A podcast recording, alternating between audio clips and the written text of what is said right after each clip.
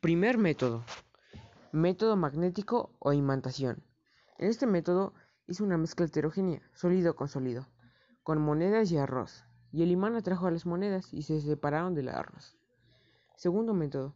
Método de filtración. Aquí simplemente usan una coladera y la exprimió una naranja. Los huesos de la naranja quedaron en la coladera sin una mezcla heterogénea líquido con sólido. Tercer método. Método de, evaporación. Solamente usé un ejemplo de una playera mojada, ya que al momento en, el que el agua se seca, solamente queda la playera y sería una mezcla heterogénea, líquido con sólido, ya que se alcanza a distinguir el agua de la playera.